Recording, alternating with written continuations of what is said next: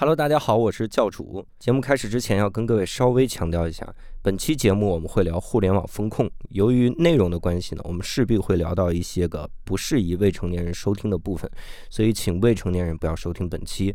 如果你周围有未成年人的话，请各位使用耳机收听。另外，节目中提到的违法犯罪手段，请大家一定不要尝试，不要知法犯法，法网恢恢，疏而不漏。希望大家都能做遵纪守法的好公民。这期我们厉害了，我还好奇，啥玩意儿？不要这样说话。对不起，对不起，对不起。我的天哪！无聊斋赚钱了吗？Hello，大家好，欢迎大家收听这期的无聊斋，我是教主。那这期我们厉害了啊，因为这期呢，我们。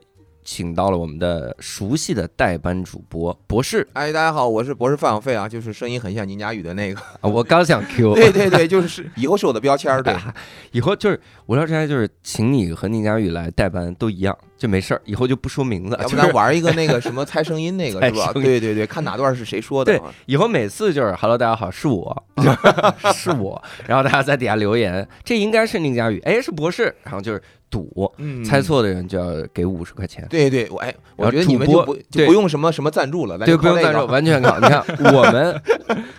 那那就这样，就是我们硬说是别人。咱今天聊这话题好像就归人家管，你知道吧？就属于网络黑 灰色产业，你知道吗？收这嘉宾自我介绍，再自我介绍一下。哎，我我得我得提一下啊，这个嘉宾我们也厉害了，因为这次我们的主题其实像博士刚才说的，就是聊这个互联网的这个风控哈。当然，这个风控是啥，以及具体这个职业做的是什么，他这个职位名称应该叫啥，我们都让嘉宾来介绍一下哈。那我们请嘉宾来做个自我介绍吧。大家好，我是苦竹。你们都刚提到了互联网风控，其实刚才，呃，小飞提到的那种就是冒充，这这还真是风控的一种，就是它在于某某些这种呃互联网平台上，就可能冒充以虚假账号冒充别人的声音，就是但冒充声音不算啊。抖音上那个靳东那个是吧？就是拿一个靳东的那个录像骗老太太那个，是是那种是是那种也算，那种也算，就是那种就是很明显是那种诈骗类的，这这种就比较严重的了。那我们这边呢，就什么都有，就是。呃，不同的公司有不同的类型的那种那种风险嘛，所以说像您说的那种，其实更多的出现在这种内容性平台里。对，我想问个问题啊，因为刚才呃，这个博士说那个靳东那个事儿，如果我不收钱，也算违法的吗？比如我我就现在假装我是哈利波特，然后我就跟大家说，我说大家好，我是哈利波特，然后也甭给我打钱，你就关注我账号就行，然后我也不收大家钱。呃，诈骗还是要以盈利为目的。啊，不是你是在劝我收钱，老师？对，不然你做这事干嘛呢？是不是？你你骗点粉丝不至于。行，那我骗点钱，这为啥呀？这是我，那我想问一下，就是。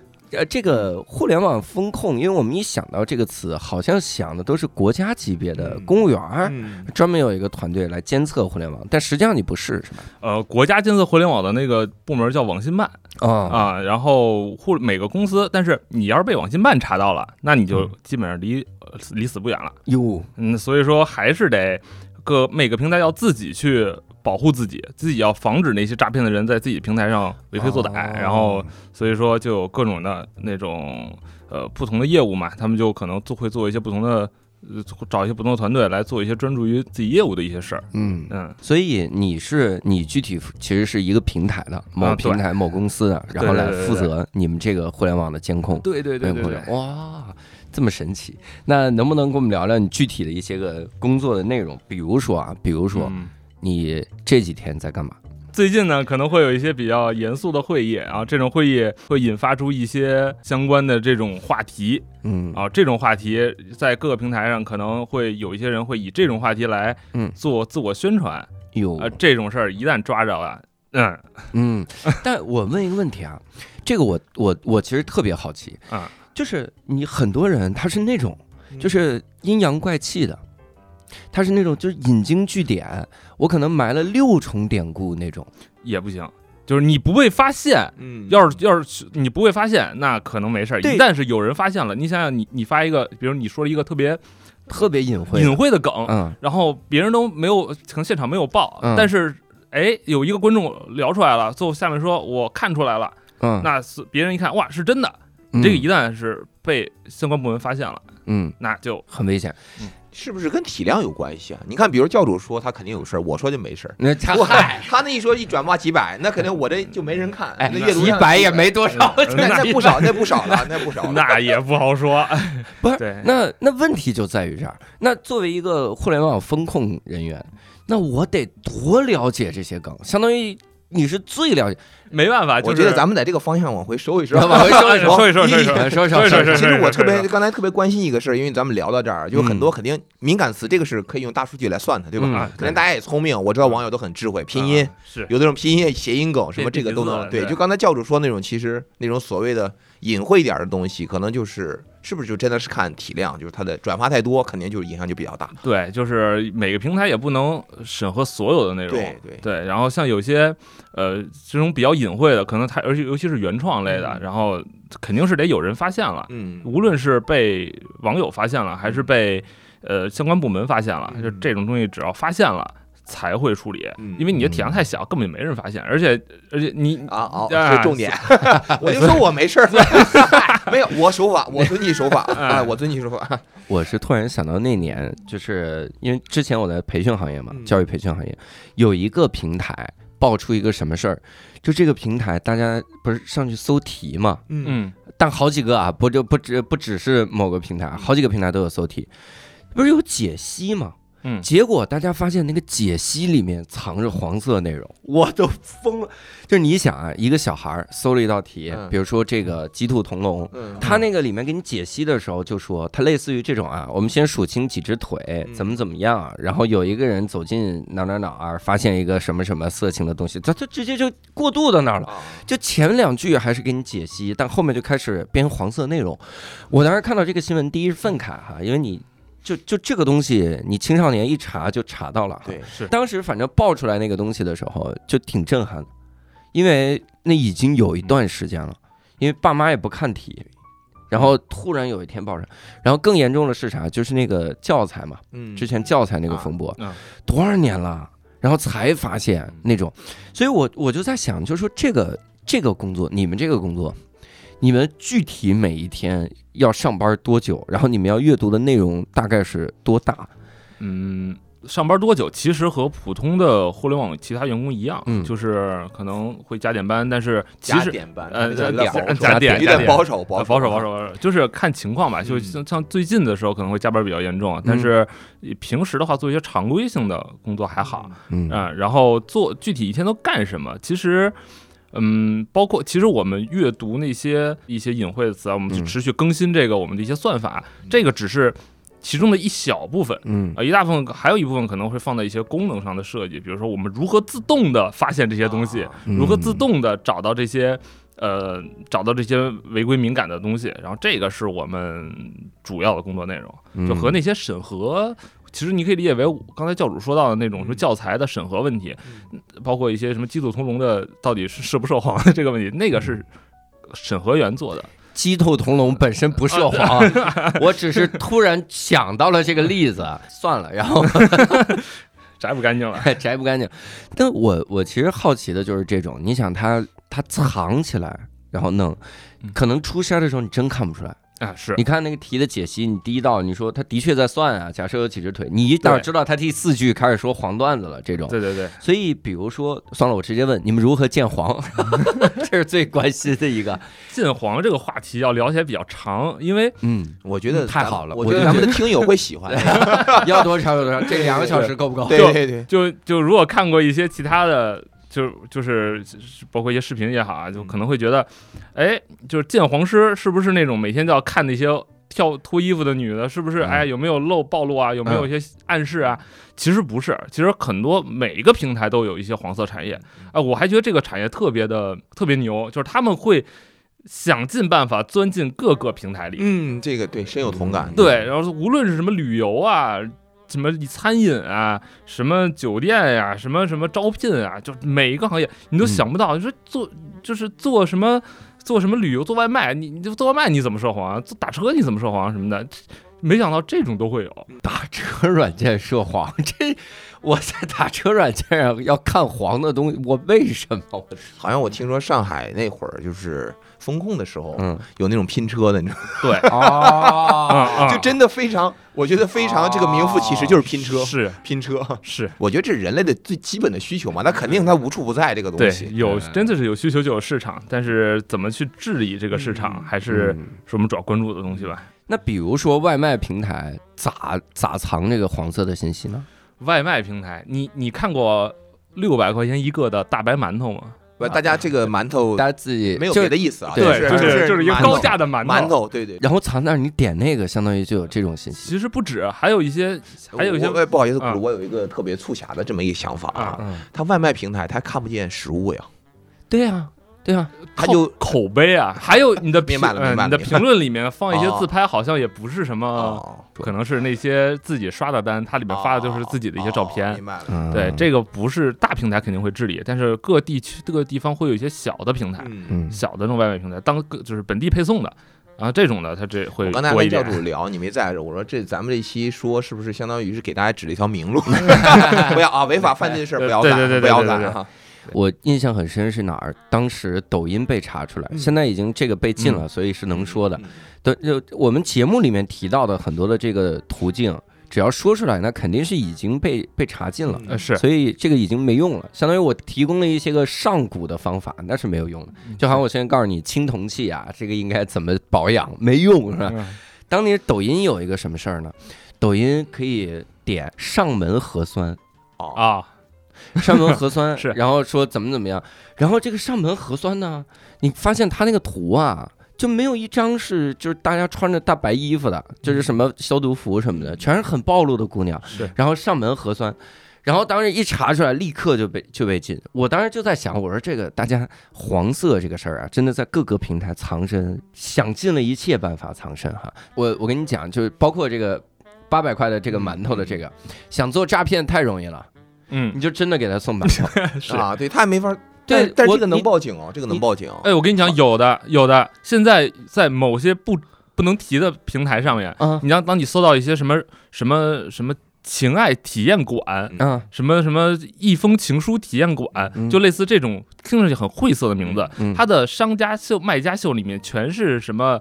嗯，穿着暴露很很清凉的小姐姐，然后里面的那个五百块什么嗯。单次体验，什么八百块换装体验，嗯。结果你发现你去了真的是 就是陪你下象棋，啊。你知道吗？你一进去之后给你一个当头炮，你你根本就没有，就你根本没有反应过来，对对。就你以为这是你以为的，啊！你以为你理解的是有点什么其他的，其实对，没有。其实人家是绿色健康产业，就是陪你玩桌游，陪玩。这个我看过几个案例是可以报警的就是他是报警可以。你好意思报警吗？那碰上有那好意思的呀？明天会出来一个新闻，著名单口秀、呃著名脱口秀演员、单立人演员什么，呃，在大家哪儿因什么什么而报警？啊，那那是幺八幺八丁佳宇幺八幺八黄金眼，幺八幺八黄金眼专干这种事儿。博士拿着声音报警，然后把丁佳玉抓了。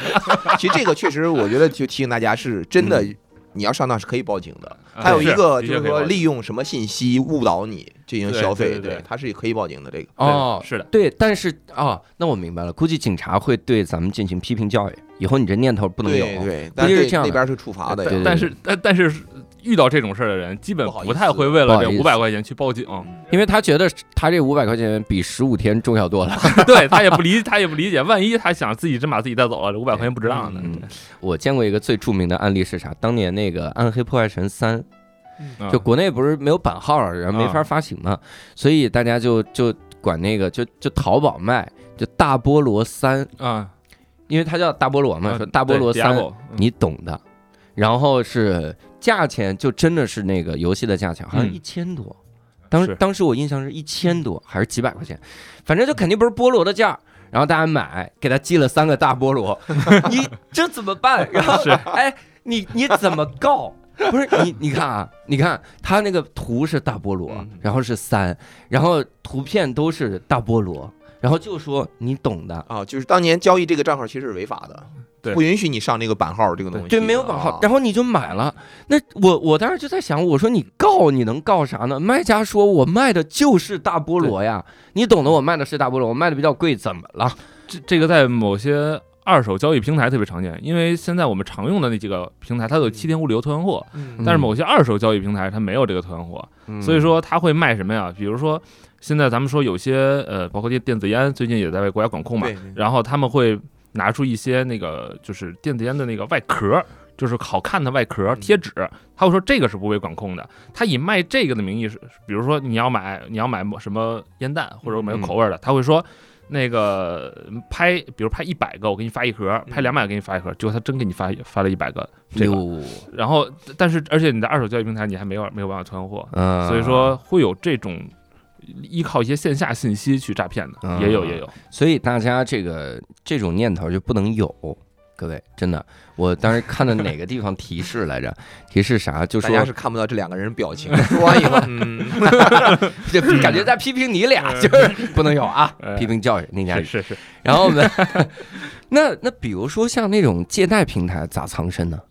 借贷平台，其实我之前还真从事过一个，就是算是互金平台吧。嗯然后这个平台上，其实我真正说治理的其实是各种业务，它的类型不一样。像像一些你咱们刚提到涉黄，那就是大家一第一想的就是裸条嗯啊。但但是其实正规的借贷平台上是不可能有这些的，就是就是他们上面就是全都是自动化的，而更多的是当地每个地方会有一些小贷公司，他们会就是因为他们没没有什么催收能力，他们催收能力是成本很高的，想催收一个人，所以说他们就以让说，比如说一年轻的小姑娘，让你哎拍一张。拿着自己身份证的，嗯呃，不穿衣服的，然后发给我，发给我之后，如果你要，因为同时我还获取他的通讯录，嗯，然后如果你要是不还到到时候不还我钱，我就直接把你的照片用彩信用用什么就发给你所有的亲朋好友。嗯对，像这种就是之前大概在前三四四五年吧，四五年前很火。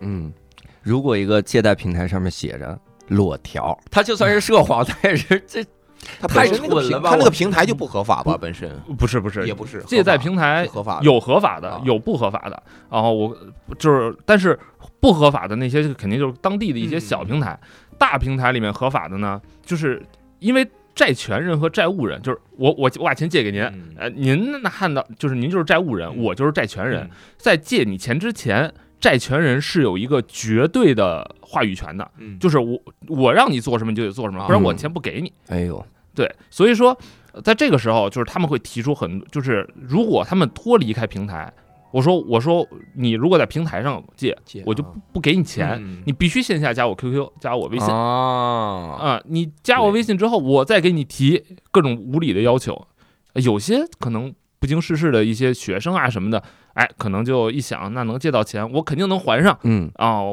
我肯定还能从别的平台再借出来再还上，哎，他他可能就就就就一时犯傻了。嗯，旅游平台咋藏着黄色信息？拼房之前有过一个拼房的小程序，然后就是呃，他会他还特意可以选和男生拼还是和女生拼。一般都会选择和同性拼嘛，但是你嗯。因为你会要录你的身份证，其实你嗯。通过身份证就能知道你的性别了。嗯。理论上就给直接给你拼同性，如果他真是想好好做的话，嗯。那他直接给你拼同性用户就可以了嗯。但他不，他就给你，啊。他就让你选，对你按照自己的喜好你可以选，然后你他妈还可以放自己的照片儿。我天。啊，然后你还可以放拼房的价格。哦，这种啊，这种如果我是风控师，我也能分析出来了。就这逻辑漏洞太扯犊子了，对吧？而现在哪还有旅游？这还只要是旅游，咱们就直接封，就是这种。我看你之前还说过一个什么招聘网、招聘平台也能，对，啊，也能就是招聘的话，就是咱们刚才说到的那些从业者，其实他们都需要招进来嘛。嗯那就是招聘的话，咱们那就如果要要聊涉黄，就先聊涉黄啊，就是对，就是我们就是先聊社对有一些不太正规的夜场，嗯。他们也会招揽一些不太正规的从业者。夜场好像就没有正规，呃，嗯也有。啊，就是在大部分咱在在 OK，OK，OK 在生在阳光下长在红红红旗中，对吧？还是还是大部分是正规的，小部分不正规的里面，他怎么去招人呢？就是他招他不会，就是因为同个整个行业里特别，其实其实挺卷的，嗯。但是就是这个行业里其实也挺卷的，但是他们会去别的干从事别的地方去捞人。就比如说，谁也不很多正正常的，嗯就是女孩啊什么，她不会一上来就去找夜场什么，嗯她肯定找，比如说我想去当个服务员，我想去当个家教，嗯对，然后我想去当个什么秘书，前台，可能会搜这种的岗位。但是你想一想，月入五万的总经理生活助理，月入三万的服服务员，嗯月入三，万的足疗师，嗯，那你猜他凭什么能挣到这些钱？嗯，这是你之前经历过的几个平台是吗？对我之前其实我换工作是比较多的，嗯。然后我刚开始是在一个旅游平台，然后后面去了什么互金，然后嗯现在后来又去了一些就是和警方合作的一些公司，然后最后又去了现在这家做招聘的公司。哦。啊，然后所以经历的平台比较多。那每一个平台其实就是它的方向不一样吧，嗯它防的人群也不一样嗯啊，它防止的那些犯罪的事项也不一样。这个我多少能理解。你想想，这个招聘啊、旅游，它可能对于咱们刚才说敏感信息，可能它就不是特别在意，啊因为它本身它只是发布嘛。对可能对对于涉黄这个，它就要管。啊，是，比如说像一些旅游平台，它做机票，它怎么它航空公司它就那几个，你普通人买不起飞机，对吧？嗯然后，但是你像一些民宿，一些什么什么什么呃恋爱酒店，什么情侣酒店嗯。啊，像这种的，他可能会呃管一些，但更多的这种，你说基本都是靠地各个地方的地方力量，就比如说嗯。当地的一些推推广团队啊，用户的举报啊，然后会找人去上门核实，然后去做这些风控，然后嗯。那比如说，你看我这个平台上，我写的明面上的，嗯。什么八百块钱的馒头，这是明面上的啊。对，但我比如这个这个人他就在你的平台待着，嗯。这个商家，嗯。我不往明面上写，但我暗中就做这个事儿，然后通过口口相传，嗯。然后大家都来这个店，你这平台上审不出来啊，这咋办？不是你，你本身卖八百一个的馒头这件事儿本来就能审出来，不，就他就嗯二十，他比如我就标二十块的，就就是两块钱的馒头，我买四百个是吗？呃，不是四百个，就是大家那那我我比如不是外卖平台哈，比如我是一个这个呃随便想这个中介平台，嗯比如卖房的平台，啊，你来看房的时候，然后我说其实我们这儿有黄色的东西，你来不来？然后他们来，现在大家都知道，比如这个这个房子的名字叫什么？嗯。我我我爱拼房，我爱拼房，无聊斋都行。叫我爱拼房，色色斋，比如说 色色还跟斋大，概理解教主的意思，这是就是说，比如说这这种咋办个就是一个普通外卖十六块钱，但是嗯配送员呢全长得特别好看，无论男的女的，对吧？是这个意思吗？对，类似于这种，我暗中从事这个，我平台审，我表面上审不出来，你们咋办呢？嗯，大部分时候是没办法的，嗯基本要等一些线索，比如说嗯用户的举报。对，嗯，你从事服务业，你总要有露出蛛丝马迹蛛丝马迹的。嗯然后还有一些，比如有一些 C 的，就是可能普通点餐的用户，或者说消费的用户了，他们来讲，他们会也会抓一些小便宜，比如说我向平台举报了你，是不是可以把这单退给我呀？嗯就是不就不转发不点赞，咱们平时说那个词儿叫什么？白嫖。啊啊啊对。啊啊！明白啊，了，对他们想，他们会有一些这种，但但是这种呢，如果比如说其他的做那些真的是卖拉面的，他不可能有这么多这种举报的。嗯。那这种举报一旦是比如说超过了两次，超过三次，就会有说就会有平台就会有人上门去问他们说上门去看到底是不是真的这样，嗯。甚至说可能会点一单啊，看钓鱼。钓鱼，呃对，这种有些时候是可以钓鱼的。啊，嗯，你们会有暗访这种？有有有，就是呃，暗访的时候也比较也不同类型吧，就比如点餐这个就比较好暗访，你找一个当地的呃朋友啊，或者找一个当地的呃那种什么分公司去帮忙点一单，对嗯他总是能够找出来的。但是有一些像旅游的那种，你不能说我我我我我我真的去跟你拼，但但是其实如果它的风险程度到一定程度，就比如说我们觉得它真的很危险了，很风险很高了，那我们就真的可能会假装成消费者去试一下。有。嗯，那除了建黄以外，你之前这一路过来，你还从事过哪些呢？呃，说说之前金融的吧。然后金融那边其实我们更多的就不是建黄了，更多的是可能是一些老赖，哦就你可以理为借钱不还的人嗯啊。他们那帮人就是真的是什么人都有，然后他们在平台上可能他们会下，可能一个人手机里会有几十个甚至上百个这种借钱的小贷的 APP 哦啊。他们那帮人就是我借到了钱，我就觉得这个钱就是我就是发工资了。啊，哦，他们从来没有想过还，他们祈祷的是什么？祈祷是你这个平台破产倒闭嗯啊，嗯这样就没人催我了，没人催我还钱了。然后治治理这些老赖，其实也是花了挺长的时间啊，这也归你们管。啊。对，就是，嗯、当时那个 P to P 正火的时候，嗯然后很就是各个包括大厂、小厂都在做这种金融类的东西，嗯消费贷、现金贷，就是之类的各种贷款。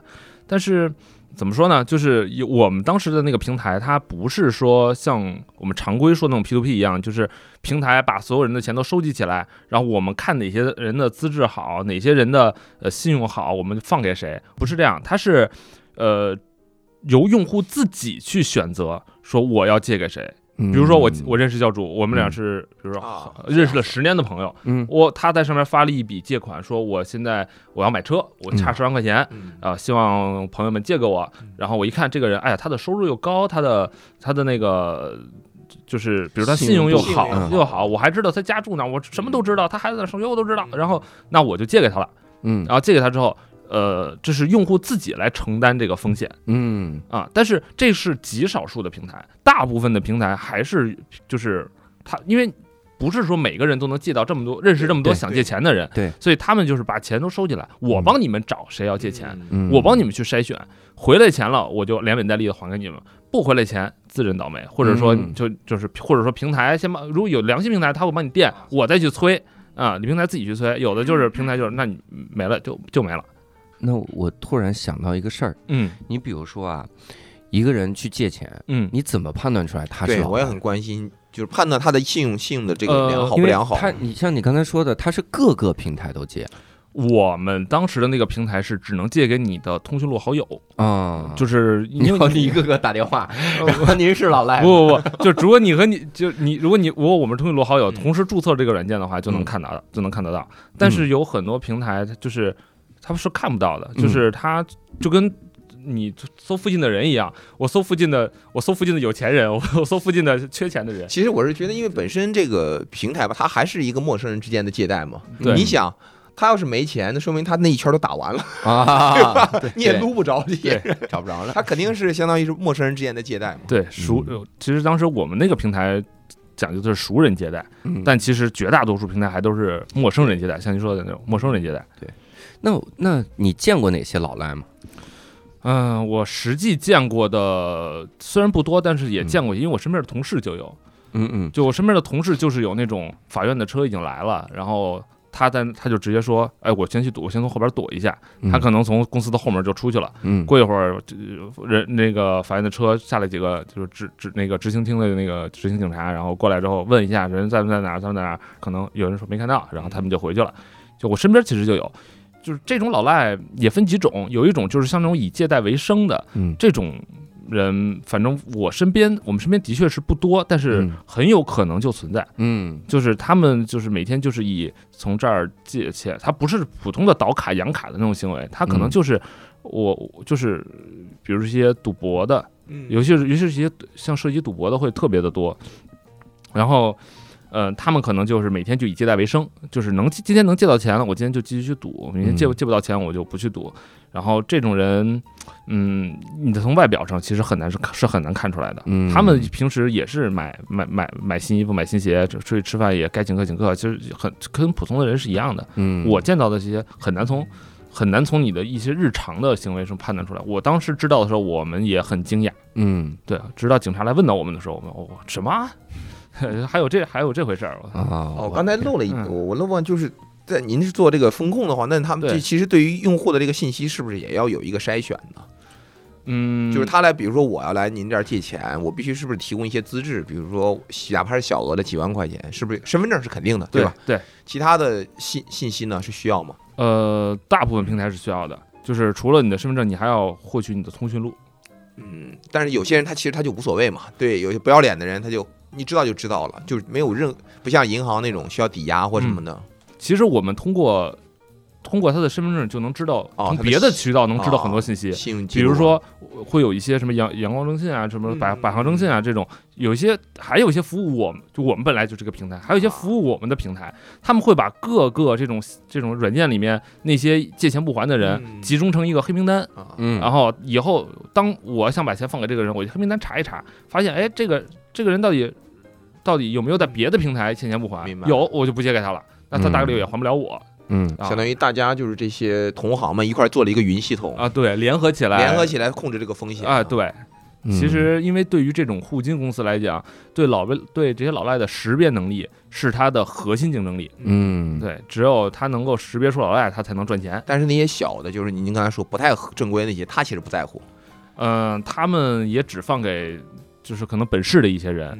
就是，而且他们有一定不太正规的催收手段，对，放放给本市的一些人，是因为打车去他们家便宜，打车去他们家催收便宜，对。有时候也挺真的挺同情他们现在，就尤其现在这个法治社会，很多手段你是不能用了，啊、是最多是到你家楼底下拉个横幅，拿个大喇叭喊，对你要喊大了，声音还被报警，还扰民，对。你看那个乌海那个电影里面。他他他那里面的催收是干嘛？就弄残疾人嘛，残疾人，然后说我身上有传染病，哥你现在缓慢，怎么怎么样？你你快给我，他就是有这个有这样的一段。有有有，之前我们这边也有一些，呃，就是不太正规的工作，他会找什么？他会找一些恶性传染病的病人，嗯，就就是我我也不我也不怎么着你，我就跟着你，对，其实已经足够。普通人来讲已经足够心里发毛，对，害不害怕吧？反正肯定影响他日日常的生活。是，对你，你找一正常人天天跟着你，也影响日常生活。是，找一什么人跟着你都影响正常生活。我这儿我分享一个真实的故事啊，我就是我昨天看那个的时候，确实是您刚才说的，有些人他表面上看不出来。我是一个我的师兄，我还在读博读博的时候，呃，我那会儿已经已经开始做脱口秀了嘛，开始去做项目了，所以手里面积蓄还是有一些的。有一天突然给我打电话，嗯，他说他老婆要调动工作。嗯，就是以这个名义，他找我借钱，因为那个师兄从来不跟我开口，他是在学校里品学兼优，又是社团的，相当于社团的就是主席，就是嗯一二号位人。我说那你就借吧，我刚借给他，另外一个朋友电话就打过来了，说他网赌。啊，这钱我想想过去六年了，哇！现在发微信他还不回了，借了多少钱？三万，三万，微信还加着呢。你我我我不能这个，你肯定不能删，但对方也不删。你打算要吗？这个。哎呀，我其实其实挺矛盾的。后来他就是因为他家里面人我都见过，他媳妇儿就是他嫂子，呃，嫂子也是我们学校的学生，嗯，就是也是我师姐，属于他孩子我也见过。嗯，后来我那朋友跟我说的时候，他因为就是网赌嘛，他是个博士哦，啊，他网赌欠了将近两百多万。他家里哇，他家里面就是就是条件很一般，他自己工作还行，但是属于那种其实就是挺有头有脸的一个人，就是那个工作性质还算是比较涉密，其实很麻烦这个事儿。所以后来我就想想，哎，其实挺矛盾，真挺矛盾的。嗯我先问一个问题啊，就你这几年来，你跟他要过这个？要过，要过。一开始就是持续的要过嘛？头一两年的时候，我还会隔个一两个月吧，会发一个我师兄，你赶紧还我这钱，我要租房子什么。他还说好的好的，因为都不想戳破嘛这个事儿，都想给他留个面子。但是后来呢，就是就不回了。等上去年我还发过一次，他听到这个节目可能就还了。去年发过一次，说：“哎呀，我打麻将，你说这，哎呀，单调三万，哎呀，就差三万。”其实这种东西就是，如果发生在别人身上，我肯定说你还的，真的是自己的朋友或怎么着，心情就很矛盾。嗯，因为我觉得这个事情，嗯，很可能他家里面已经散掉了。嗯，就是说，对，我不想逼他逼得特别狠。你把咱们录那期，就是疫情期间北京脱口秀演员还好，你把那期发给他。我我觉得他会不忍，你知道这三万块，对刚才对一个脱口秀演员意味着。你聊到这个，就是包括赌博，包括外表看起来，我就特别有感触这个事情。嗯，的确。其实为什么刚才问您说问，就是有没有朝中间朝他要过？因为，呃，说实话我忘了是具体几年了。如果你持续的可能连续多长时间没有在主张要过这笔钱，这笔钱从法律上就不支持了啊。就是就就是比如说我借你一笔钱，我两年、三年、五年，我但具体几年我忘了，只要是。呃，一段时间之内，你我不再找他要了，就证明这个钱我放弃了。哟，对，所以你只但是只要你中间有找他要过、提过，你有证据，就是说我我微信聊天记录也好，哪怕是被他拉黑了，都可以。啊，其实现在想，你就打官司吧，倒也但是但是他肯定没有能力偿还我。嗯，到最后我也不知道怎么办，那打官司也是白打，属于。嗯，他的工资一个月。呃，一万多两万，他还到什么时候？他还得一家三口是吧？还得生活。一个月工资一万多两万，三万块钱还到什么时候？不不是很远。你得想，还有一个还款顺序问题。对对，关键是这个人呢，就是尤其是您肯定知道，陷入赌博以后，他就跟吸毒一样，戒不掉这个东西，他戒不掉，嗯，戒不掉，很难很难。是这样，就是我身边之前也去调研过一些我们所谓那些赌博的，就是涉及到赌博的人，他们是什么观念啊？就是只要手里有钱，我一定是去想着去把本儿挣回来。就哪怕今天我赔了一千，我可能我手里又拿到一千，我可能拿一千去赌，我想把两千赢回来，我就我就抽身了。但实际不可能的，很你真正赢到两千的时候，就哪怕你再多赢了一些，我想我还会觉得我今天手气这么好，我还要再再多赢点。对，我还要直到有就是直到什么时候他才会醒悟呢？是真真的直到他走投无路的时候，他才会醒悟。对。你说这个醒悟真的是这个感觉，就是我两千块钱赢了，赢两千，我把这两千块输出去的时候都不会醒悟，清零的时候没有的，一定是欠更多的时候，欠的不能再欠的时候，突然想起来，因为我这是一把赌大。普通人一个月挣个几千块、上万块，嗯，然后他他会想，我我拿这一万块，我一晚上打牌，我能我一晚上我就能挣一万块，那我他他会觉得自己的工作是一个特别。特别没有意义的事儿，嗯，他其实对很多时候他其实不是在乎这个钱多少，他那种感觉，为什么赌是人类的劣根性？他就喜欢开那一瞬间，那个肾上腺素一下飙升，对对吧？就有点像吸毒那种感觉，就越来越上瘾，太刺激了，刺激对。然后这些人，我曾经在我们曾曾经调研的时候，我会加到一些那种所谓的什么赌狗上暗吧，就是他他们会有一些抱团取暖，但是这种贴吧往往就是没过多久，就一帮人互相鼓励说不要再赌了，我们要戒赌。但是包括之前的戒赌吧也是，就嗯，然后。呃，但是他们逐渐这个群很多时候就会变味儿了，就是可能从一开始的劝大家戒赌，变成了我今天一定要回本儿，我今天一定要撞来搏一搏，单车变摩托，就是 就是他们会有就是这个心理，就是既本来是一个戒毒吧，然后名字都不改，还叫戒毒吧。他们有几种心态，一种就是想回本儿，想要快速赚钱的心态，还有一种就是他们有一种法不责众的心态，就是他们觉得只要我已经人生已经毁了。我就要拉更多的人跟我一起毁，直到有一天，这种人只要足够多的时候，银行或者那些一些开赌场的或者怎么样，他们就不再不敢再来，不会再来管我要要钱了。我们我们希望更多的这种垃圾人团结起来，然后他们是有这种，所以他们管这种也叫抱团取暖。哎，那你们遇到过这种情况吗？遇到过呀，嗯，就是就拿刚才老赖说吧，之前很有有一个比较有名的，就一个老赖村。老赖村啊，听说过，听说过吧？哇塞！对我就是他们一个村子，自从有一个年轻人是在外面赌借了很多钱，回来之后又买车又买什么的，然后回到了自己的村子之后，然后居民看同同村的人看他，哇，你去哪儿赚这么多钱？他告诉他，哎，你拿身份证注册这个，然后你上来之后借钱借怎么样？然后回来大家都借。借了之后呢，一个村子全是老赖，然后要账的人上门，一帮村民拿着罩里，拿着笤帚，拿着那个锄头冲出来，把这帮人就是要账的人是开着车去的，是走回去的。哇！哎呀，还头一次见到有人送 送东西上门的。对，就就是就是，好歹衣服好像是没是给人留下了，就是就是你只要敢来要账。听说最后是把人家公司直接撸破产了，好歹衣服留下了，意思是我差点让你再欠个裸贷回去。不开玩笑，他们的手机都没有，都被抢走了。哇塞，哎，这这能直接报警了吧？这直接能抓走？你我跟你讲，报警，警察当地的警察都不一定搞得定哦。你像一整个村，如果是一个大点的村子，他们自己有自己的一些，其实警察也不敢直接上去，他可能他可能想办法想把带头的人抓。他而且包括我之前听说过，我这也是不知道真假，就是有的警察在把里面某一个带头的人抓走之后，因为他就是他们的渠道，嗯，就是他们如果没有了这个这个年轻人，他们一个村的人是不知道去哪儿借钱的，那他们。把把我的财把我的财神爷带走了，群体性事件，一帮人就去警找警察闹啊，群体性事件嘛，就属于这，要么就是那种地方的宗族势力，难免有几个当官的，是不是？家族里面，这个其实挺好笑又挺可悲的。对，是的，我看那说是直接把人借贷公司撸破产了，呃，撸破撸破产的也有，但是呃，其实他们要有一定的技术能力，其实这种很好识别，但是大部分的这种小的公司是没有这种技术能力的，他们就全靠。呃，靠拳头催催收，就那种是也不正规，也不也是不太有效的。嗯，其实好笑归好笑，这里面他还其实还是真的是有人受害。不说开公司的几个人，是不是把钱放到他们那的人，他们的钱就要不回来了？相当于是啊，对吧？有人撸到了钱不还，那就肯定有人的钱拿不回来。就是这个不是因为那些公司很难拿到那些投资嘛，就是他们不是骗投资人的钱，他们是骗的是真的是老百姓的钱。对，就属于民间私募嘛那种。呃，对，可以这么说。嗯，那我我想起之前一个例子是啥，就是很多人真的就是村里的年轻人去收。村民的身份证，嗯，然后骗，好像只要你收到了就五万，然后老赖赖呗，你被拉入那个就是黑名单，他又不出去，征信征信一辈子也不用，就是征信黑名单一辈子也不用到这身份证。对我一辈子不坐高铁，我也不坐飞机，对我一辈子就在这个村子里，我可能已经是一个呃六七十岁的人了，甚至他们他们拿能入到两千是两千，能入到一千是一千，嗯，对他们收了身份证之后给你盒鸡蛋，哇。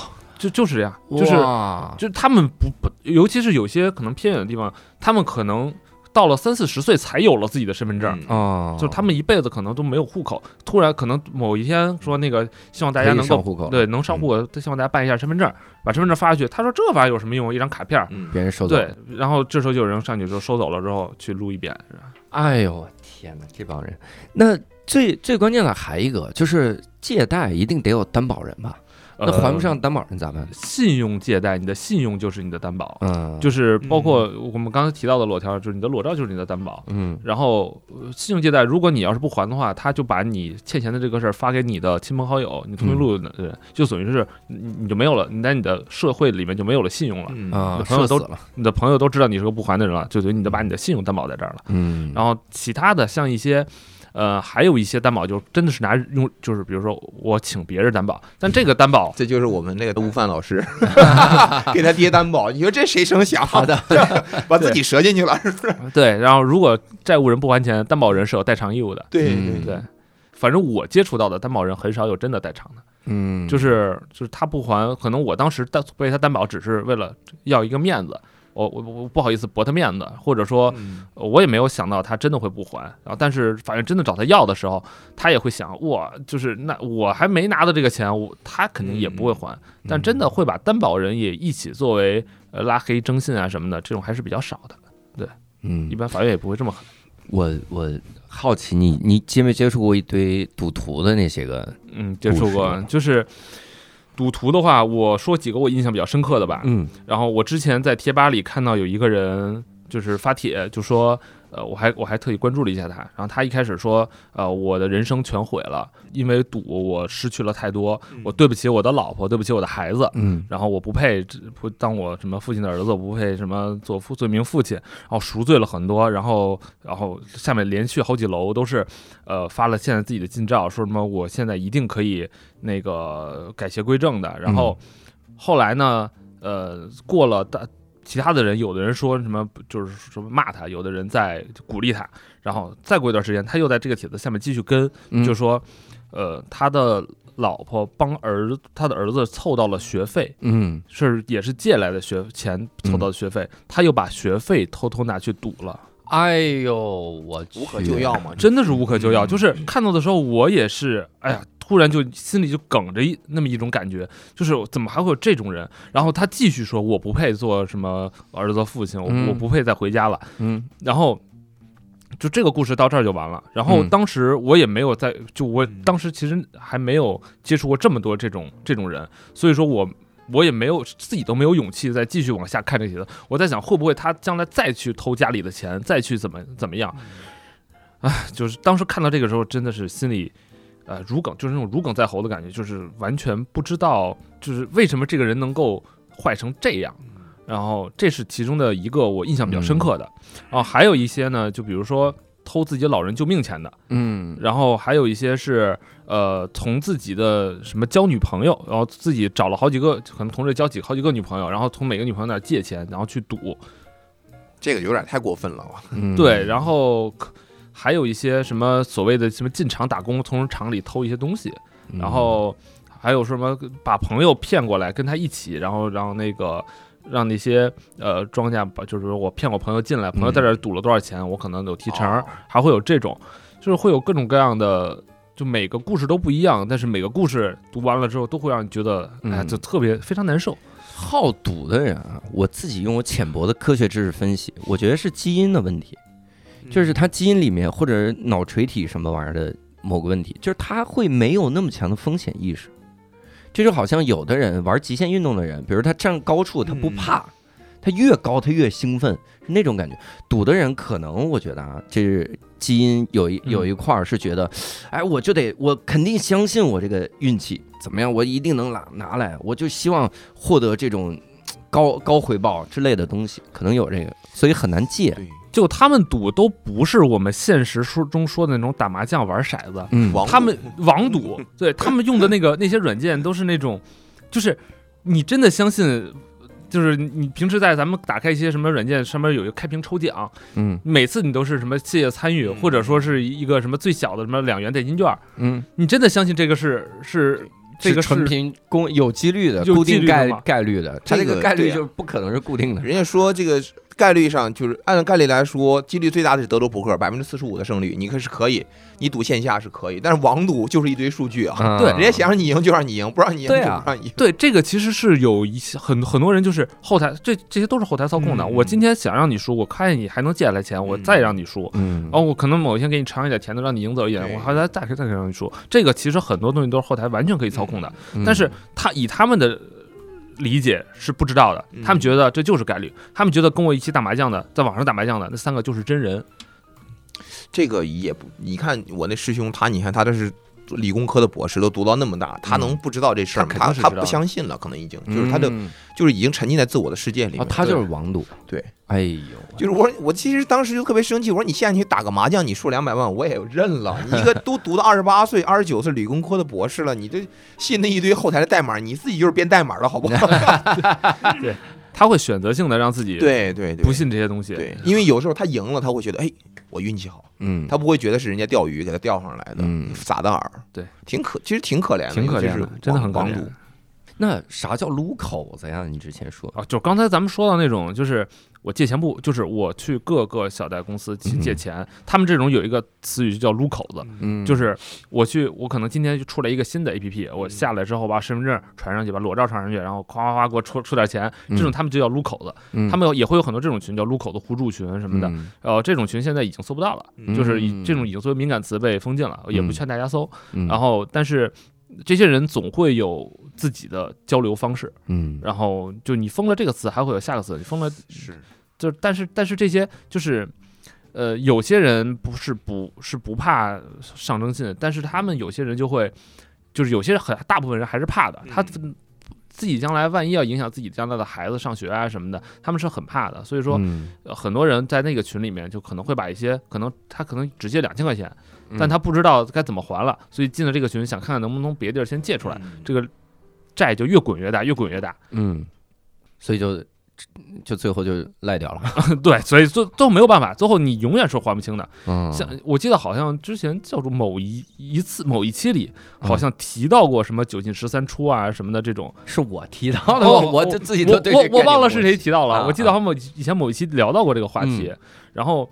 呃，像很多这种借贷平台都是这样，就是我借一，它有砍头息，就是我借，我想借一，比如一万块钱，其实你拿到手里只有九千块钱，甚至可能会只有八千块钱，但是你之后你要还十三，就是就是一一万三，对你可能是百分之一百三十的还，然后甚至可能会更高，嗯，就之前国家没有限制那个百分之二十四和三十六两两个档次的时候，然后是没有，就是就是他们是没有上限的，他们可能会两倍还、三倍还都有可能。嗯，其实这儿是不是要跟大家说一下，就是说，哪怕他那个借贷高息是不合法，但是你一旦就是就是要起诉的话，好像还该利息该给还是得给的。对，这个就是我今天还特别想说的。我之前在那一期节目里面，我记得我听到好像是教主说过这个事儿，就是说，如果你借到了高利贷，就是不要去还它，就是因为高利贷。会就是它是不合法的，但其实这个是其实是一个误区，这只是超过的那部分是不合法的，那百分之二十四还是要还，但其实百分之二十四也也已经很高了，很高了呀，非常高了，月息百分之二，对你普通的存款可能年息只有百分之三点几，年息百就是不年化百分之二十四，这已经是一个。这这很难接受的，而且它是复利的。我当时那期提到的是日本那个岸金筹岛君那个剧哦，我说的是那个剧里面，他提示日本警方提示高利贷是违法行为，遇到可以不还，然后立刻报警。但是他不是说一分不还啊，你借人家的本金是不是得 还人家？合法的你得还。然后，然后还有一个问题呢，就是以以刚才这种大家的误区，其实。诱导了另一种犯罪，就是他们会骗一些学生，嗯，他们会用同样的话去骗学生，说你来我这儿，可能你刚入学，你来我这儿，其实借一万块钱，你买一个 iPhone 手机，然后你看啊，法律规定是二十四，给你你看我我这法律条文我都给你写了，你可以上网查真伪，我这是二十五。我就告诉你，我说你不用还这笔钱，因为这个是高利贷。我也知道我我往外放的是高利贷，但是我就告诉你，我这是违法的。你借走你就借走，不用还。我拿我的提成，我 你借一笔我能拿到多少提成？都能信啊？对，还诈骗大学生？你这大我也知道后来呢，这是大学入学考试吧？这是先借出来了退回去，借出来，借出来了啊！也大，甚至还有些大学生说借出来了，甚至可能会还还要跟他就是三七二八分成啊。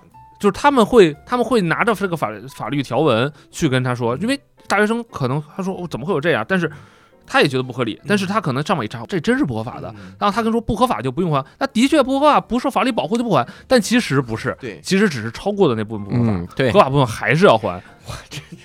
就这就这帮这帮人特，就是这帮人真的非常坏，就是非常损，他们骗那些大学生，骗那些老人，他们就能骗到谁骗谁。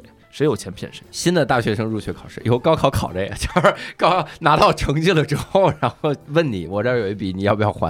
然后问这个东西，法律意识确实很多人不是那么有法律意识的。嗯，我前天还接到一个电话，其实我还发了一个朋友圈，然后一会儿就是后之后我可以截图给大家看一下，就是我接到一个电话，就是说跟我说什么，因为国家降息，他是支付宝的员工，嗯，然后说什么让我去操作一下，什么就解绑一下再绑定。就是，然后我说你在哪儿？他说他是杭州什么支付宝的员工。嗯，然后我说那你怎么用湖南的号？他说是网络波动。然后我说网络波动怎么会把你的号的波波动 波动波动一个省？然后包括后面还有说他说什么说什么银监会要求降薪，我说放屁，那是央行。然后我说，然后还跟我说什么呃那个什么什么，他可以下载一个腾什么腾讯什么。云会议，嗯，呃，腾腾讯会议让我，他可以指导我操作。我说你不是阿里的吗？你们不是有自己的云会议，为什么要用腾讯呢？我说你这这个人也够敬业的。要我，我要是那人，我就挂了，挂电话就行。聊了十二分钟，然后后面紧接着大概过了十来分钟吧，然后那个反诈中心就给我来电话了，我说您看您刚才跟一个可疑号码通话了十二分钟，我说没事，他放了十二分分钟的屁。我说我有一个朋友，就是一年一度里面那个表演指导。叫王建华，然后那天他给我们听了一个两分钟的电话，他自己录下来的，是有一诈骗的给他打电话，说他京东金融里面那个账户出了问题，呃，现在需要他提供身份证号、手机号，然后必须现场提供，然后他就说，那我挂了电话，我以后自己操作行吗？他说不行，就必须现在弄，他就大概明白肯定是诈骗嘛，嗯，然后他就。因为他他是开西班牙花的导演表演，他表演表演出身，然后自己巨淡定，就在那儿说哦哦，所以我这个是必须现在现在操作，对吧？他说是你必须现在操作，那我一会儿自己弄行吗？说不行啊，但是我现在有一个会，我必须开完才行。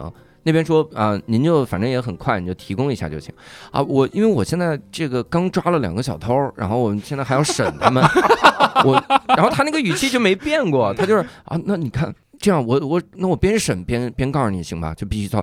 你们俩给我过来，过来，拿枪指着他掏。您继续说，您继续说。然后，然后那边的人说啊，先生，那您一会儿自己操作也行。那边信念感都崩塌了。他说别别别别，不是说自己操作不行吗？您您继续说，您继续说。过来。我说也就是你太淡定。巨淡定，然后自己演了表演里面的发现、判断、思考、决定。直接，此时有一个可怜的孩子在缅甸北部被暴打。你那个被打的更狠，你浪费人家十二分钟，好不好？他这好歹还是得给警察打电话，你这跟人扯了十二分钟，笑死我了。那个，其实之前就看过，为什么现在诈骗电话这么弱智嘛？他就是降低自己的购话的成本嘛。你信就信，不信就拉倒了。对，我节省我的成本，节省你的成本。对对对。哦，我突然想起来，就是有一种就特别不好识别，就是说你的快递的事儿。我接到我那种，就是你真的，因为有的时候你可能买什么东西，你就是在路上。对对，那那种就很容易上当。就是说你这个快递有什么，但是后面就没有后续了。我一听就知道肯定不是嘛。就是他说你的快递发到海南，我说没有。但是有的人万一，其实这种很高明，这种骗术。反正就推荐大家用王建华老师这招。嗯你就这样吧，就即使是快递要提供，嗯你也就说，那我现在有个会，然后我能一会儿自己操纵吗？说不行，那那行吧，你把那俩人给我带过来。行，您继续说，这没问题。脚脚跟放牙签儿，对蹲着。你，你语气一定要谦卑啊啊！您您继续说，您继续说，你们俩给我干净点。这个。所以我觉得现在就是咱说回来，就是国家反诈中心这个功能还是很强大，它能给你识别。就是我上大学的时候，我父母接到过那种就是诈骗电话，啊。就是趁凌晨的时候。嗯。给我爸打电话，给我爸发短信说我嗯。行李全丢了，哟。要打电话。啊。还好我在外面上网呢，啊，我爸马上电话打过来，我爸还因为我爸比较聪明嘛，嗯，他说给你们宿舍打电话也没人呢。我说呃我在外面跑步呢，哦，你跑步人好多呀，好像听着还骂早脏话哎，早早上六点半啊，没网吧都睡着了。哦，但是我觉得这种，其实我就是第一个是这种人很可恶，就是其实我觉得就可恶，谁把我信息给我泄露出去了？嗯，他们像那种骗骗子，他们会从就是各个平台买信息，嗯，就是哪怕是你在银行啊，你在什么招聘网站啊或者什么上，你都会留很多自己的姓名啊、身份证、电话号码啊什么的这些东西。他把这些东西卖出去，就是会有一些人在黑茶、在暗网或者什么地方去卖这些东西。然后凡是就是他们买的时候，可能也是可能几几分钱一条、几毛钱一条买一大量的，然后他们自己再过一遍筛选。他们不会买，他们比如比如肯定不会在一些特别高端的这种呃嗯这种 A P P 上买，就是因为你那些人都受过高就是高等知识教育的，你也不太容易被骗，他们就更愿意去那种相对比较下沉一点的这种嗯。App 上，然后去那边说就是比如一些什么领红包的呀什么的一些平台上去买你的一些客户的，比如说都爱捡便宜的人，嗯。反而就更容易被骗。嗯。他们也是已经说的非常集中，就是那个什么 A P P，咱就不提了那个东西。嗯，嗯。那我我我现在来问问好奇的事儿啊，嗯，你们咋催收呢？催收啊，或者你听说过的一些个催收的手段？催收，其实催收主要分成三个大类吧，就是电话催收、上门催收和法律催收。嗯就是咱们先说第一，就是很多人欠钱不还，我们叫逾期。嗯逾期了之后呢，他并不是故意逾期的，他可能真的是忘了。嗯其实这种人还挺多的，他就是哎，我今天没倒出来，我明天一定还上。虽然说也要收他一些罚息，但是他那罚就罚了，我认了，谁让我谁让我晚了呢？嗯电话其实是能够催回来大部分的。嗯就是就是对于那种比如说刚逾期的几天的，就给他打电话，呃，很很多人其实也就还上了，嗯因为他们可能真忘了。但是真忘了，真忘了这个，尤其你借钱不多。你借钱可能就一百块、两百块，你嗯临时充个话费什么的，嗯，就是很有可能你就就当时就还上了。我临时充话费，我是通过网络借贷，那我这话费还有可能的话有可能是什么消费消费贷，对吧？京东白条啊，这种啊花呗啊，对对对花呗这种对对对你忘类似于这种就忘了，有可能。对对对。然后像这种呢，有时候都不会催，就是可能如果你的信用够好的话，他可能会再给你延一些时间，嗯会有一个短信或什么过来的？啊对对对，对，发一个短信信或者发一个 push 消息，这种就嗯比较常见。真正到电话的，可能还是一些稍微金额稍微大一点的。嗯。啊。然后打电话催收这个，其实也挺讲究一些技巧的，嗯。就是如果我上来直接跟您说，就是先生您好，就是您的您有一封您有一个借款已经到期，请您立刻还款。你想我这个说话有有威慑力吗？嗯，就是你听，一跟感觉你好像跟个客服一样，嗯你就滚，然后嗯 他就他就滚了。对，然后然后他说，对不起，那我改改天再给你打电话。这就 这不叫催收电话，嗯这叫客服电话。然后对请您对我的满意度进行评价，这个就有点过了。嗯那催收一定要讲究是什么？比如说你有一个借款，你知道吗？你快要到期，知道吗？嗯就会用一些比较相对更硬的语气，就不会让你感觉到体验很好。就是，嗯但是他也会用这种方式去筛选的。有些人一听，哦，我好像有点惹不起，嗯然后 我就赶紧还了吧。然后呢，还有一些 催收的时候，喂，呃，你有一个借款，你记得吗？你稍等啊，你们俩给我过来。对，然后然后还有一些很多，其实这方面有很多的技巧，就比如说对于什么不同的人，你要用不同，你要嗯就是说我催一个呃东北人，那我就要让一个东北人给他打电话，啊，因为我让一个。我让一个台湾人，我说嗯先生，你你有一个贷款，你知道不？我东北人说滚犊子，然后气势上就弱了。你找一个本地人嗯。打给他，他其实就可能真的会找到我，嗯。他会有这种害怕，然后会利用他一些恐惧感，还有一些就是一些信息差的恐惧感。就你不知道我是谁嗯，但我可知道你是谁。嗯。当我说我说教主，我说你有一笔借款，你你要再不还，我可要去找你了。嗯，然后教主说你来啊，然后对吧？你我不怕你。然后他说：“教主，我知道你家住在什么什么市、什么什么区、什么什么号，嗯你来找我，呃，你赶紧还我，不然我就去找你了。”嗯，这时候一听，哇，真的，那我就害怕了。然后我如果再说出来，比如说我还知道你老婆是谁，我还知道你嗯你父母是谁，然后我把这些一说出来，我没有说去找他，我没有说去嗯去去去骚扰他们，但是但是我要求你现在赶紧还款，嗯你是不是就也会害怕，更害害怕一些？这个都是一些电话催收的技巧，但是这些信息从哪儿来？其实很可能都是他自己填的，对，但他但他忘了，就因为很多人借款的时候是。他借款的时候脑子是很热的，他就啊他不会想到说，我填这些信息，我只要能借出来，我什么我都填。嗯然后他填一个虚假的地址，可能还能识别出来他这地址不对。嗯 所以这个时候就有很多无辜的受害者，就是同事。哦我就接到过这种电话，啊，你同事说你你都给填了对他填的我的。他，说你有一个同事，你催他还，我当时也是语气不太不太善，我也我也特别生气，我说关我什么事儿？你给他打电话去，跟我没关系这事儿，挂了，是我借的钱吗？我挂挂，那边也傻了，就是很多很无辜这种，嗯是电电话电话催收有时候会拨拨给你的直系亲属，因为他其实获取通讯录的时候，嗯。不只会拿到电话号码，还会拿到你备注的昵称，对。嗯。他会给你的比如父亲、母亲什么什么直系亲属打电话，嗯。然后说你儿子有一笔借款，他马上就要上征信了，嗯。他将你的孙子将来可能都会。入上学都会啊什么？我的孙子什么不能上学了？我替他还，比如说两万块钱吧，我替我养老金够，我替他还了，然后就就真的有这样这种的，嗯。然后呃像这种，我们还发生过一件特别逗的事儿，就是我就是之前曾经在某一个呃某一个债务人的那个就是逾期的老赖的那个手机里面看到了两个老婆。哦，我们以为我们我们我们播的时候本来以为是两两是一个人的两个号码，啊，但是。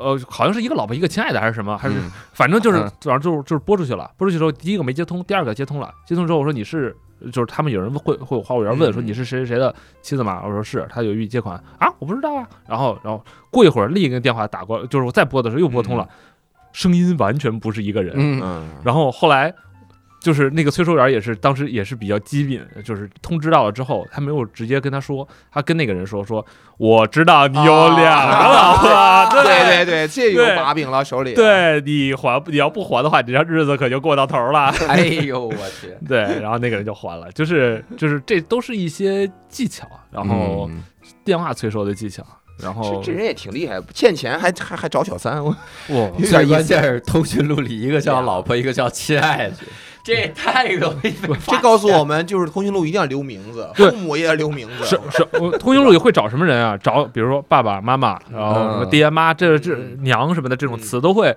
都会都会作为第一顺序。嗯然后还有一种是什么为第一顺序呢？就是你备注为幺零零八六的，啊，此处有掌声，有掌声。对，对这种一般都有事儿哈就是。备注为工商银行客服的，对对 对，都这种呢，就是凡是你有意隐藏的，就是可能都会第一顺位先去拨一下。对真行。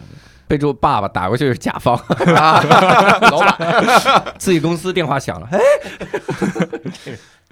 那呃有没有合法的要回别人钱的途径呢这？就是挺合法的呀。其实是这个是合合法的合法的，这是比如我们呢，嗯，我们普通人，就我们我借给别人钱了啊，那我咋办呢？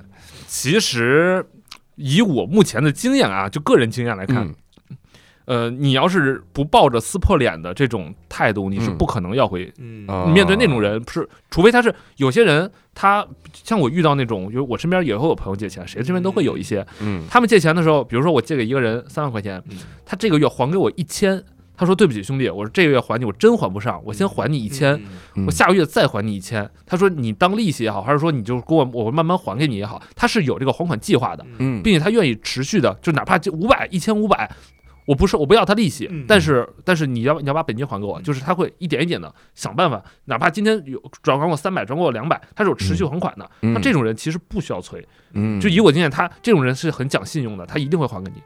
然后像有一些那种借个什么几千块钱，就是你不提他就不提，然后你一提他就他就他就他就推脱，嗯这种人就是如果不撕破脸，我还没有要回过来的案例。就你撕破脸了，很可能就撕破脸了，你也要不回来。所以说，但是撕破脸还是最后一道就是手段，嗯。就是你你一定不能再顾忌着说我对，就是不要拿不要去找借口，不要去说呃，因为我今天要买车，所以你赶紧把还还给我。嗯。他说因为我今天我我家人生病了，你一定要还给我，不要找借口。嗯。你找借口对那种人是没有用的，就是他们不还你，他们不会管你怎么样嗯，他们就是不想还，他们觉得还钱是亏了。这句话说给博士听啊，哎，要那个有点那个就没办法，那也没办法。对对，然后此外的一些合法手段，比如说你可以找他，就是你也可以向自行进行催收，嗯。打电话给他的家，因为都是朋友嘛，你可能会有一些共同的好友，嗯。问问他，就是适当的破坏一下他的社会信誉，嗯。就是说他借我钱了，他借你，他管你借钱了没有啊？就像你刚刚说，也是有哦。人打电话给您的嘛，对，对吧？然后博士也经历过，然后像我们日常见过，就是给他的父母打电话，然后或者说知道他公司在哪，问问他的同事，嗯然后就是自行进行催收，这些其实没有，就是你只要是在合法的讨债，嗯。而不是一个捏造的债务，其实这都是合法的。嗯，然后此你只要只要你不打他，你不你不去发他的裸照什么的，这都是合法的。嗯。此外呢，还有一些嗯、就比如上门也会有一些这种，就是就是你上门儿也要有也要有一些技巧，就是不能过度打扰那些真正的就是非他本人的人。对，其实其实包括公安系统啊，还是什么也好，对于要账这个行为，其实宽容度还是挺高的。嗯就你你哪怕你威胁他或者怎么样也好，嗯其实一般来说是不太会管你的，因为你真的是有这笔债务在。嗯，你看啊，咱们现在聊了黄，聊了赌，是吧？赌肯定不能聊，嗯是吧？那我们要不要聊聊你现在做的这个这个事儿？你刚才说现在是帮着警方是吧？呃，之前之前有一段是嗯帮着警方去找那个，就是等于是我们是一家互联网公司里面的一个部门然后我们是专门跟警方合作，嗯帮助警方去抓一些特定的人，嗯，就是就光黄，就是可能涉黄涉毒都有都会有。嗯其实涉毒虽然不我们不聊具体，但是我们会帮助警方去去抓他们。嗯对，然后他们会有一些行为特征，包括黄也会有一些行为特征。嗯。然后比如说他的身份证号是一能看出她是女性，能看出她的年龄，嗯。在一定的年龄里，然后你就是女性，你深夜多次从酒店打车啊哦啊，这种大数对据来捕，获，然后然后再配合着，比如说，因为警方我们不是警方的唯一数据警方会根据你各种，比如说，呃，你深夜可能还会叫一些低能快药啊什么的嗯。这种，这种送到某某某个地方某个酒店啊，嗯，然后还会有那种什么，嗯、呃，还会有一些，比如说你的微信或支付宝的收款记录有经常有那种什么八九九、七九九这种啊这种收款记录啊，嗯。对，然后它会综合很多的，警方会综合很多这种敏感因，敏就是相对比较特定的这种东西综合起来。比如说，他把从微信、支付宝拿着的人列一个名单，把从一些打车软件啊。列一个名单，然后列一个名单之后，最后一一交叉对比，发现哎，这波人可能就是我们要想找的人，嗯。再上门去找，它的精准率还是挺高的。其实涉毒也是类似，嗯。对就是抓一些这种的，嗯，所以大家不要有侥幸心理啊，就就只要你还要用手机，对，嗯你就跑不掉，就是法网恢恢，疏而不漏。不要有这个侥幸心理啊，嗯，要不你就用比特币，嗨，那个追踪不到，那有点贵啊，比特币，你你你上门时候谈好的是零点零二个比特币，啊，然后可能值个一千块钱，然后 完事儿了之后它只值八百了。然后这还得算汇率，这没办法，这是市场。的，对，我刚才讲，在咱们国家交易就是违法交易比特币，可能要比比你 那个严重，罪过要更大。你比多就是更怕这俩人他都不知道咋咋咋用这玩意儿，对 知识水平没那么高啊。听说你还经历过那些类似于黑色产业那些个事儿，黑色产业怎么说呢？就是有一些，就我刚其实我们说到那种专业撸口子的那种嗯那种人，嗯他们其实就在在那个行业里就属于是黑色黑色产业了，嗯。就是他们已经形成一个产业了。嗯。然后包括怎么去村民那儿收身份证，怎么嗯。去批量的去借，然后还有像一些呃，比如说就是我拿我现在的公司说吧，我嗯。现在呃在做一个类似招聘的一个 A P P，专门做招聘的，嗯。然后里面的黑色产业会有一些，比如说呃刷单诈骗的，嗯。就是他会。就是比如说我线上我招线上兼职，嗯然后我但是你来了之后，或者说你你联系上我了，我跟你说，那你我们这线上兼职就是刷单嗯啊，我们返利，然后对这种诈骗其实很多你要，先自己垫钱，第一笔，比如第一笔十块的，你嗯垫了，嗯他返给你十二。嗯第二次你你你发了，让你拍个一百的，嗯返给你一百二。哟，然后然后你再发个五千的，没了，他呃五千不是没了，啊他会跟他会跟他会继续跟你说说，你不是发了五千吗？你现在这你前两次是那个新手保护期，嗯。第三次没有新手保护期了，你得凑够一万才能才能提，那你就再刷五千。嗯三十五千发说那个，呃，他会告诉你什么什么要，还要再凑多少手，还要再凑什么多少的手续费，等他一起提，嗯就是他一点一点滚，越来越大越来越大，一点一点试探你的底线，心理底线。然后你，然后很多人想，我不能亏这一，我不能亏这一万块，我就再赔进去八千，沉没成本嘛，对沉没成本太高了越来越高。嗯他就越来越只能被迫的相信，直到发现哇，我被骗了四五万。这种其实会在一些招聘平台会比较多。哦，现在他已经转到这个了，因为其实我觉得刷单这个很多是存在咱们那种 QQ 的那种时代嘛。呃，他们会藏在各种平台，嗯就是就像这种，因为招聘平台它会有一个双方沟通的过程，嗯他会想办法达成那个两个人的一个联系，呃，达成联系之后对再做的这些对明。白明白。因为毕竟打车的话，你不能保证每个上车的人都会跟你嗯对聊，所以像这种有深度沟通的平台，还是他们比较愿意去的。嗯一些刷单诈骗呢，还有一些什么，就是刚才咱们说的招这些黄涉黄的啊，嗯还有甚至还有一些，嗯、就是一些黑中介，哦就是用人的黑中介，就是他们会往，呃，就是他们可能会往，就是说我摆上去说我是 A 公司，嗯但实际上用户来了，发现他根本不是 A 公司，他是 B 公司。在缅甸对不？对他会把 对，他会把人送到，他会把人送到那个其他的地方，其他的那个厂子里去啊干黑工，就是他们是那种什么劳务派遣公司，嗯，然后你打完工之后，钱你不不是你干活的那公司结给你，而是干公司会结给他们，他们抽一部分再结给你嗯。啊。这种甚至他们可能不结给你，还会没收你嗯。身份证，让你交什么体检费、嗯。工服费、培训费，就是会有各种各样的这种诈骗。对我们现在主要我们所谓的黑产就是这种，还有一些就是那种卖那种外挂的，嗯。对，啊，还就卖外挂的，对，就是外挂不是一个游，不只是游戏的嗯。专用手法，它还有很多，嗯，就我们平时点餐什么也好，什么刷嗯刷什么淘宝好评也好，都有那种专门的刷刷这种的机器，就是所谓就是一个程序啊，因为他用这种程序去批量的呃发这些东西，然后呃不停的更换账号。然后找出他们来，其实是我们现在的一个主要工作范围。嗯原来古老的这些黑色产业并没有消失，只不过随着技术的进发展，它会越来越越越就是它也没有消失。它会越来越容易的找到他真正愿意找到的那批人，嗯以前咱们可能对于咱们来说，接到像您都读到博士了，可能您接到这种电话的时候，就会觉得。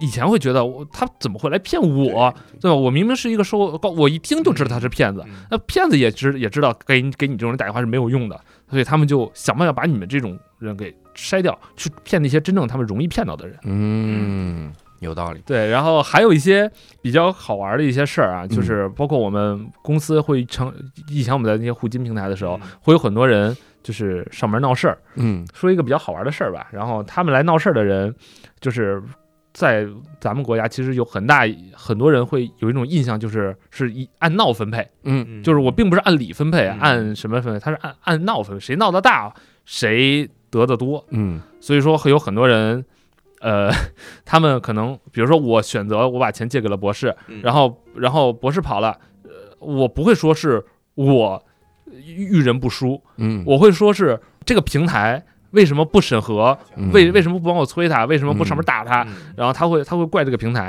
然后他会怎么样？他就在门口拉横幅，嗯在门口睡，就是睡到公司门口。嗯当时我们那个公司从呃大门到我们进公司的那个一个闸机，就是大中间大概有大概一百平左右的地方，哟。睡满，哇。就是打地铺睡满，就是好几十个人，好几十个人，然后嗯每人一个床单，还有人拿着一个薄床垫儿过来，就在那儿长期睡。然后我们公司有小卖部，然后嗯当时最开始的时候呢，是保安先先先轰，轰不走，人说不给钱，不给钱，我们也不行，我们我们也就警察来都不好使，我们就往地上一躺装死，然后你拽他都吐白沫，就是你一点辙都没有。然后他在门口，然后后来怎么着呢？就是跟那个每次我们出去就跟那个华容道似的，嗯，你先把这个人往这边拖一点，然后然后把这把另一个人往左边拖一点，再踩到那边去，再把这个人拖回来，再把那个 再把这个人推过去，然后最后最后妥协到什么程度？就中间清出一条小路。嗯，就是很窄很窄，大概只能一只脚的小路，大家就要走平衡木一样，妈在那个为了不踩到他们的那个床那个床铺在地上的床单，嗯我们就踩在地，为了踩在地面上，然后我们就像走那个平衡木一样，左拐右拐，左拐右拐，最后走最后走一个大拐弯，然后再拐回来到那个门口，从门口出去。我天啊，最严重的时候，曾经有一有一批人拿着砖头在我们门口嚷，在我们门口喊，嗯拿砖头往我们的那个那个屋子里楼里面砸，有，就已经到这种暴力的事件了。嗯然后当时我们是怎么解决的？当时是我们找了一个我们公司内部的人嗯去混进他们的队伍里，嗯跟他们一起喊，一起砸。啊啊，然后他们如果因为我们会，假如说前门被他们堵死了，那我们就员工就要从后门走，嗯。后门走，他们就会去后门，他们去后门之后，我们这个人就是那个间谍就会在里面用微信或者用用什么告诉我们，就说他们去后门了，后门后门停一下，后门停一下。无间道啊，对然后当时我们内部会会有会有一个那个权威消息，就说如果一会儿在门口遇到是谁，千万不要打招呼。啊，你一打招呼，他可能会被人打死。哦，对，对，这个真的太可怕了。当时，呃，当时这种事儿出现过几次之后，嗯然后后面就升级了安保措施，嗯这种事才得以避免。你们那同事是不是经常汇报工作都去天台？然后领 领导说你们这些人真有意思，总是约在天台见面。哇塞，这个整了一个无间道出来哈。这帮人就是，这很多人其实还真不好说，说他们就是真的来闹，嗯。他们有的人也真的是被骗了，嗯。但他们统一有一种可能就是，就统一有一种共性，就是他们都是脱离了平台做交易，哦，对，平台其实不用嗯负责任，这平台监管不了，他们可能只是通过平台认识了这个这个人，嗯。但是那个人因为他我要放钱给你，我就说你加我微信，我从微微信放钱给你。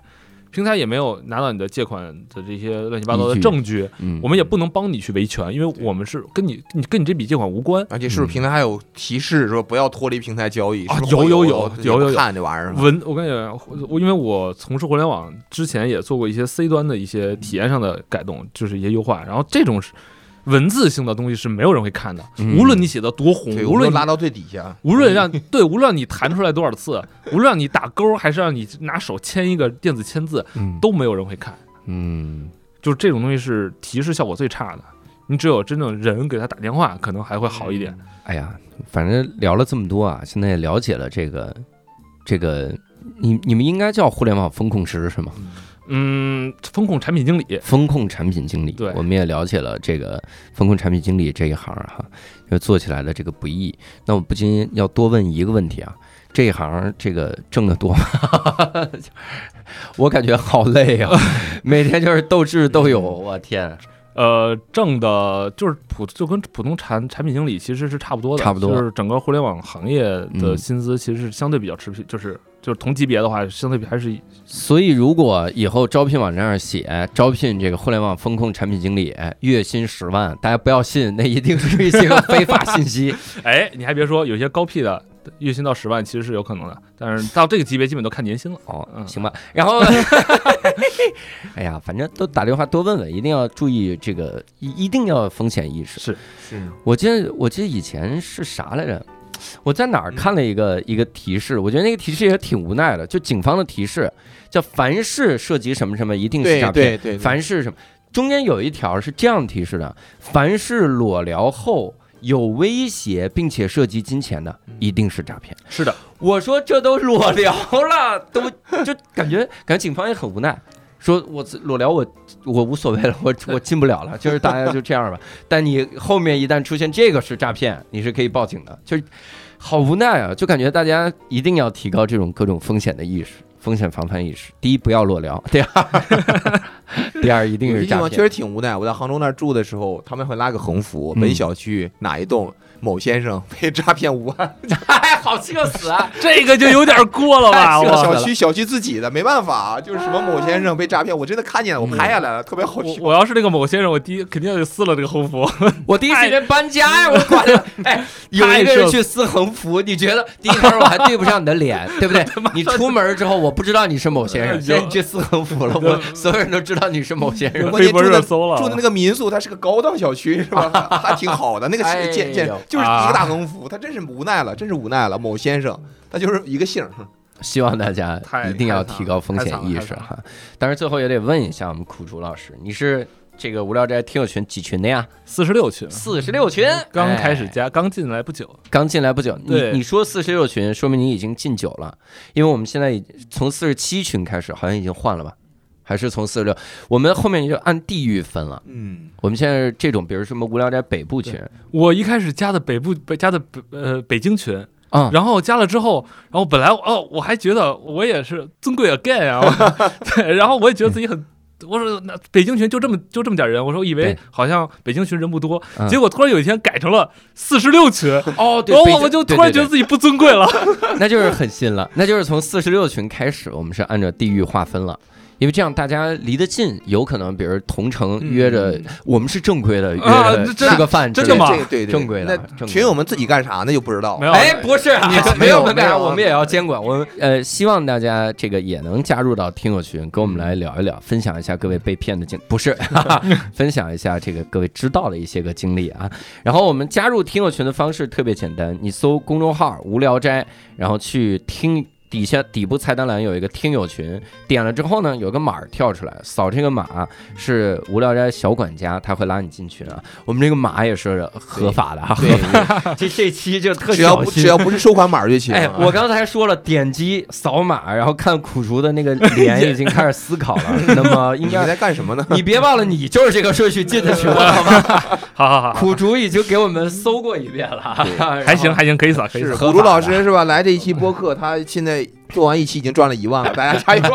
啥玩意儿？跟我诈骗人家已经有这个合法的暗访，哎，他进听友群可能都不是想进听友群，他就是想看你们这了解最新的这个手段，对看。听过这种博客的形式。我进群之后看有没有人会给我发个什么链接，对吧？链接，发现是正规的哈，我们是正规，所以大家通过这个方式可以进群，然后进群了之后呢，咱们在群里一块儿跟各位聊一聊哈。呃，的确，你现在进群没那么尊贵了哈，现在现在这 好像现在最多是五十一群还是五十群，哇天，那我还挺尊贵的，还挺尊贵啊突，然觉得自己尊贵了又。又尊贵了尊贵了。五十个群都是你自己管的，Make 苦竹尊贵了，两万多人呢。两万多人。然后希望大家能进群跟我们来聊一聊哈。那这期无聊斋非常感谢苦竹，也非常感谢各位听友的收听。那也感谢博士来跟我们来做代班哈。呃，又是博士，又是宁佳宇，你猜是谁哈？但是如果有一天你接到一个电话说，喂，你听我声音是谁？然后你说是博士吧？他如果说对喽，来我办公室一趟，一定是诈骗，一定是诈骗。但如果如果他说喂，你听我声音是谁？对方说宁佳宇吧，有可能真的是宁佳宇，宁佳宇很闲。然后 好吧，好吧你，就看涉不涉及金额啊，涉及金金钱之类的，一定是诈骗。但如果他说其实我就想跟你聊一聊，那就是宁佳宇。啊，明白了，明白。我们趁人不在，我们就说人这坏话哈。所以希望各位来这个进群啊。那我们这期节目就到此结束，感谢各位的收听，我们下期再会谢。谢大家，谢谢大家，拜拜。嗯拜拜。